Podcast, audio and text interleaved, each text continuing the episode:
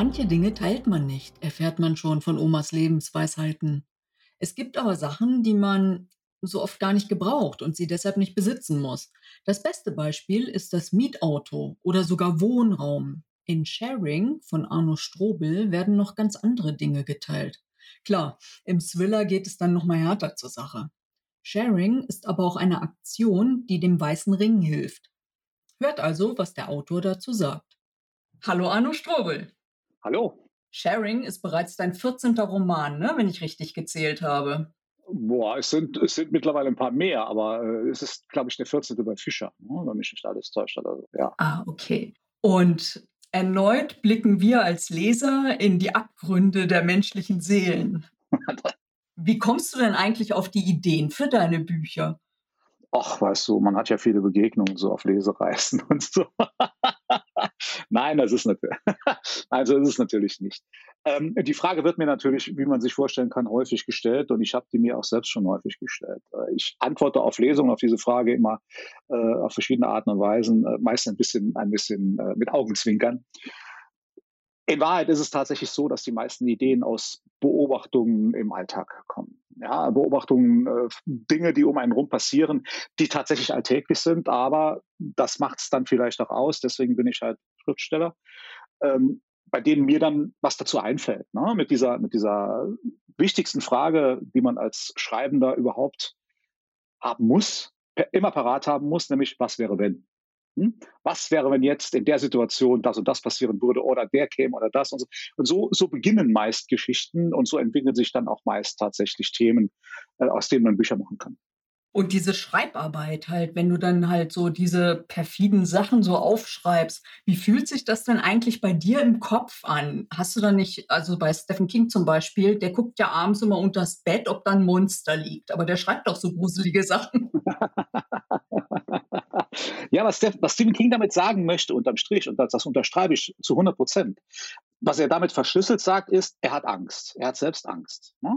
Und das unterschreibe ich zu 100 Prozent. Ich bin überzeugt davon. Man muss selbst die Angst kennen, um sie beschreiben zu können. Das ist also, wenn jetzt jemand so vollkommen tough ist und vor nichts Angst hat, dem wird es schwerfallen, tatsächlich wirkliche Angstzustände zu beschreiben, weil er sie selbst nie erlebt hat. Also von daher ist dieser, dieser äh, ja, ich sag mal, diese Metapher von Stephen King absolut richtig.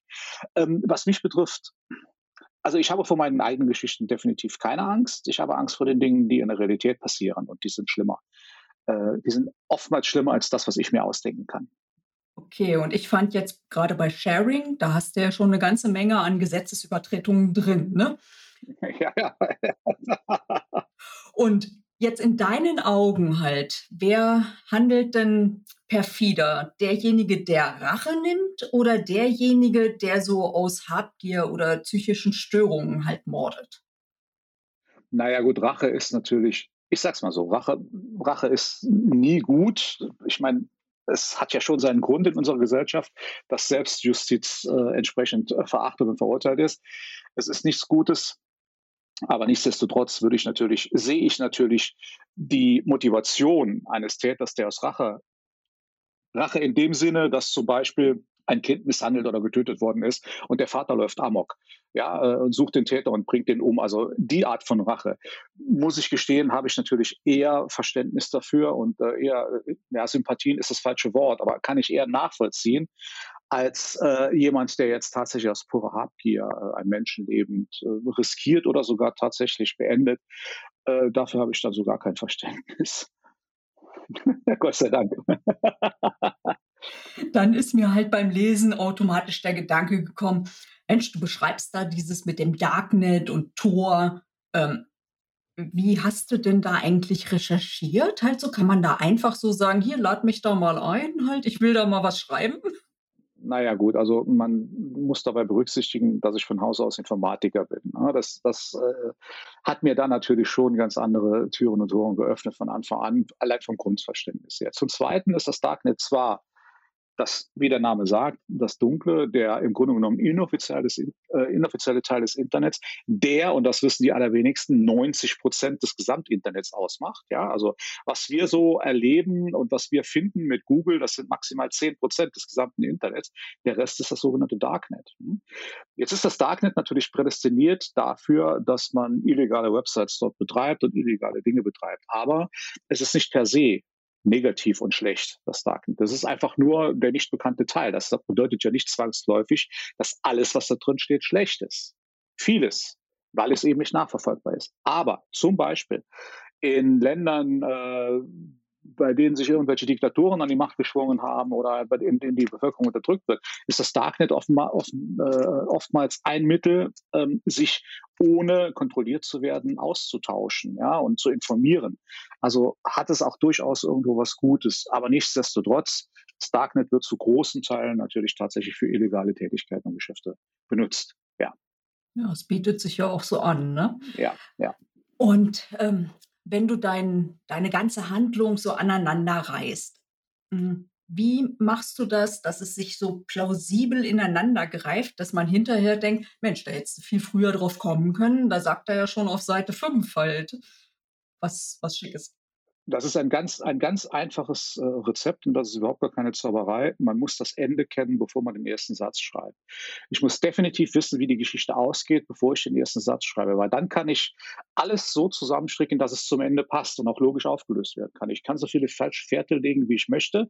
Wenn ich das Ende im, im Blick habe und ich, ich weiß, in dem Moment, wo ich eine falsche Fähre, Fährte lege, muss ich natürlich auch wissen, dass das auch sinnvoll ist und im Nachhinein die Leserin oder der Leser nicht sagt, ja, was sollte denn der Schwachsinn? Das gibt ja überhaupt keinen Sinn. Das ist total, na, das, na, das kann meines Erachtens nur dann funktionieren, wenn ich zu 100 Prozent weiß, wie ich das Ganze anschließend auflösen werde.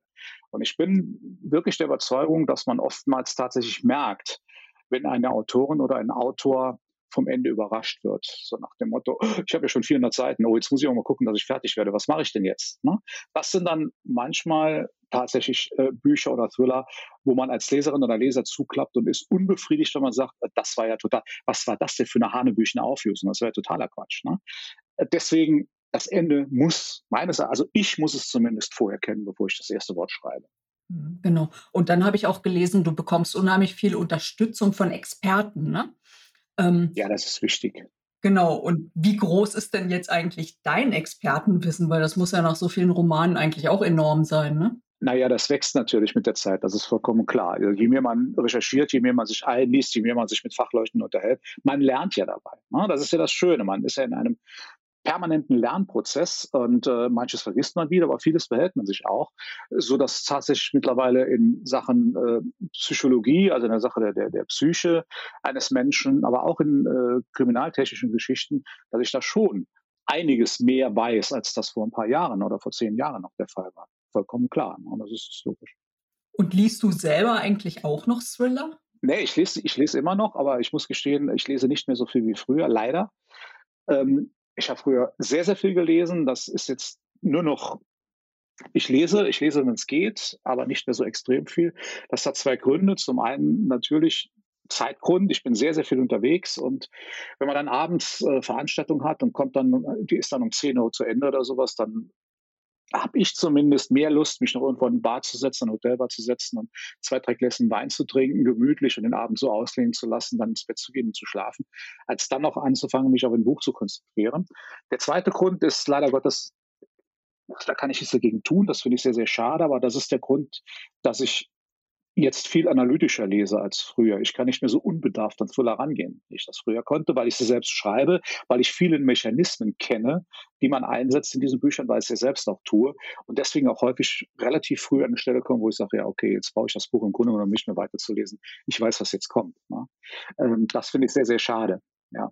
Und dann bei Sharing geht es ja auch um Freundschaft. Ne? Also das ist ja auch halt ein Aspekt halt. Ja, ja. Also welche Eigenschaften muss denn für dich ein Freund haben, dass du sagst, hey, das ist eine tolle Freundschaft? Da, da gibt es nur eine einzige. Ich muss mich zu jeder Zeit und in jeder Situation auf ihn verlassen oder sie verlassen können. Punkt. Das beinhaltet alles andere. Ja, alles, was ich sonst noch an, an, an Merkmalen anführen könnte, beinhaltet das. Ne? Das ist, ich muss mich einfach auf einen Freund oder eine Freundin zu jeder Zeit zu 100 Prozent verlassen können. Und es geht außerdem ums Teilen. Sharing heißt ja auf Englisch teilen. Wo hört denn für dich das Teilen auf? Bei meiner Zahnbürste und bei meiner Frau. Das ist auch nicht so wunderschön. Ja, definitiv. Das sind beides Dinge, die ich definitiv nicht teilen würde. Über alles andere kann man reden. Aber da, bei den beiden Dingen, da hört es auf. Ja. Also was heißt bei den beiden Dingen? Bei dem Ding und dem Menschen. Ja. Ja, und dann war ich halt auch beeindruckt halt. Ich war ja selber halt bei der Aktion in Hamburg dabei. Du hast dich wahnsinnig engagiert für den Weißen Ring, ne? Und der Weiße Ring, der ist total wichtig halt, um die Opfer von Gewalttaten halt hinterher auch ein bisschen zu unterstützen.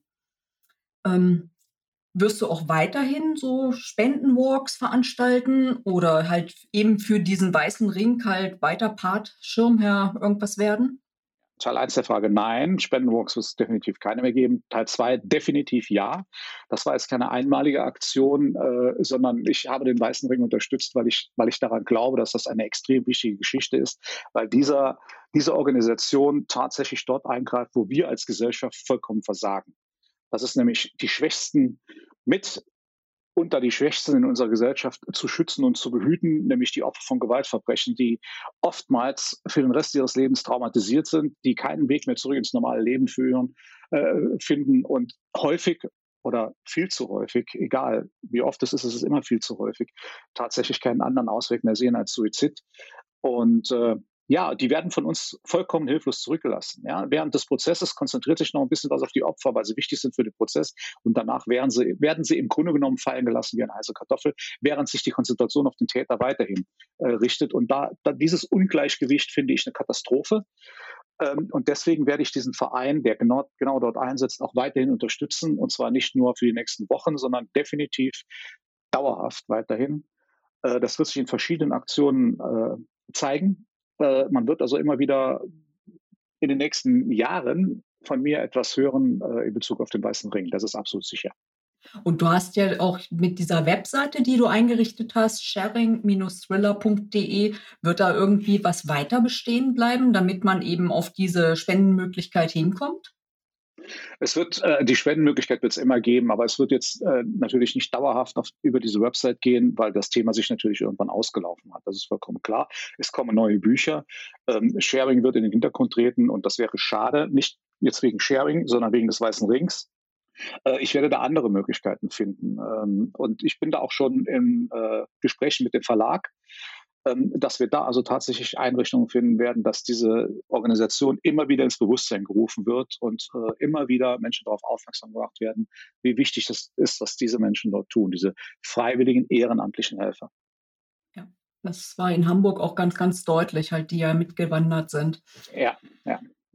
Ähm, dann auf der letzten Seite von Sharing hast du halt ein bisschen bekannt gegeben, dass der Mordfinder wieder ein bisschen Thema ist. Ne? Welche Pläne hast du denn so als nächstes? Also ähm, der nächste Mörderfinder, Max Bischof, wird also jetzt im äh, Ende März erscheinen. Ganz klar. Der wird, der steht ja, der ist schon lange fertig.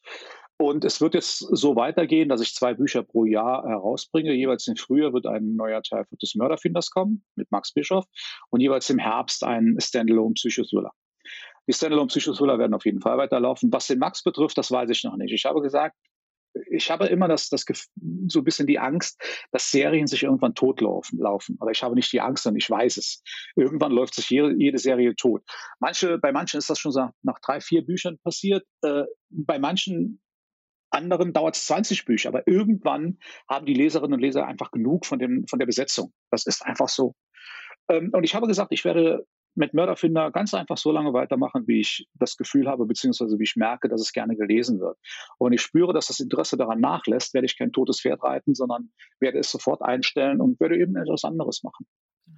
Und dann wollte ich ganz gerne noch wissen, was, ähm, wie du jetzt deine emotionale Anspannung, die sicherlich beim Schreiben ja auch irgendwo entsteht, wie kompensierst du das? Also beim Schreiben ist das ganz, äh, ganz gut, ganz nützlich, dass das so ist. Und das versuche ich auch tatsächlich mir dann, das möchte, möchte ich gar nicht ableiten lassen, sondern das versuche ich mir auch zu behalten. Da lege ich Wert drauf, bis die Geschichte fertig erzählt wird. Also vor allen Dingen in den letzten Wochen einer, äh, eines Manuskriptes, quasi die letzten 100 Seiten, ähm, habe ich diese Anspannung eigentlich permanent. Und das ist auch gut so. Wenn ich die nicht hätte, könnte ich das den, nicht so zielstrebig auf das Ende zuschreiben, wie ich das tue und könnte den, den Showdown wahrscheinlich auch nicht so schreiben. Ich muss quasi unter Strom stehen, äh, damit das auch so funktioniert. Ich muss in der Geschichte leben und äh, ich suche mir überhaupt keine Möglichkeit, da abzuschalten. Ganz im Gegenteil, ich wenn ich merke, äh, ich, ich komme jetzt langsam ein bisschen runter, dann setze ich mich sofort wieder an den PC und lese mich und denke mich wieder in die Geschichte ein, um oben zu bleiben, um dieser Spannung drin zu bleiben. Das ist extrem wichtig für mich. Danach, wenn das letzte Wort geschrieben ist, dann mache ich, schalte ich den Computer aus und dann kann ich mich fallen lassen. Dann ist alles gut. Das ist dann auch wiederum ein Muss für ein paar Tage, bevor ich dann das Manuskript wieder raushole und revidiere. Aber bis dahin muss ich dann die Anspannung für mich gesetzt haben, weil eine Leserin und ein Leser geht an das neue Buch auch nicht mit Anspannung rein, sondern erstmal gelassen. Und in den gleichen Zustand versuche ich mich dann auch zu versetzen. Ah, tricky, genau. Okay, das waren jetzt auch schon meine Fragen. Vielen, vielen Dank, dass du die Zeit für die Antworten genommen hast. Sehr gerne. Ja, und dann warte ich auf März. Ja, ja, der März wird kommen, äh, ohne Zweifel. und äh, der Mörderfinder wird auch kommen, ohne Zweifel, definitiv. Okay, schönen Dank. Sehr, sehr gerne. Der Weiße Ring kümmert sich um die Opfer von Gewalttaten, die ansonsten nach Abschluss des Falls nicht mehr betreut werden. Die Folgen einer Gewalttat wirken aber manchmal bis zum Rest des Lebens nach. Von daher ist die Unterstützung etwas Wichtiges. Der gemeinnützige Verein hat in Deutschland mehr als 400 Außenstellen. Überleg doch mal, ob du einen Beitrag leisten kannst.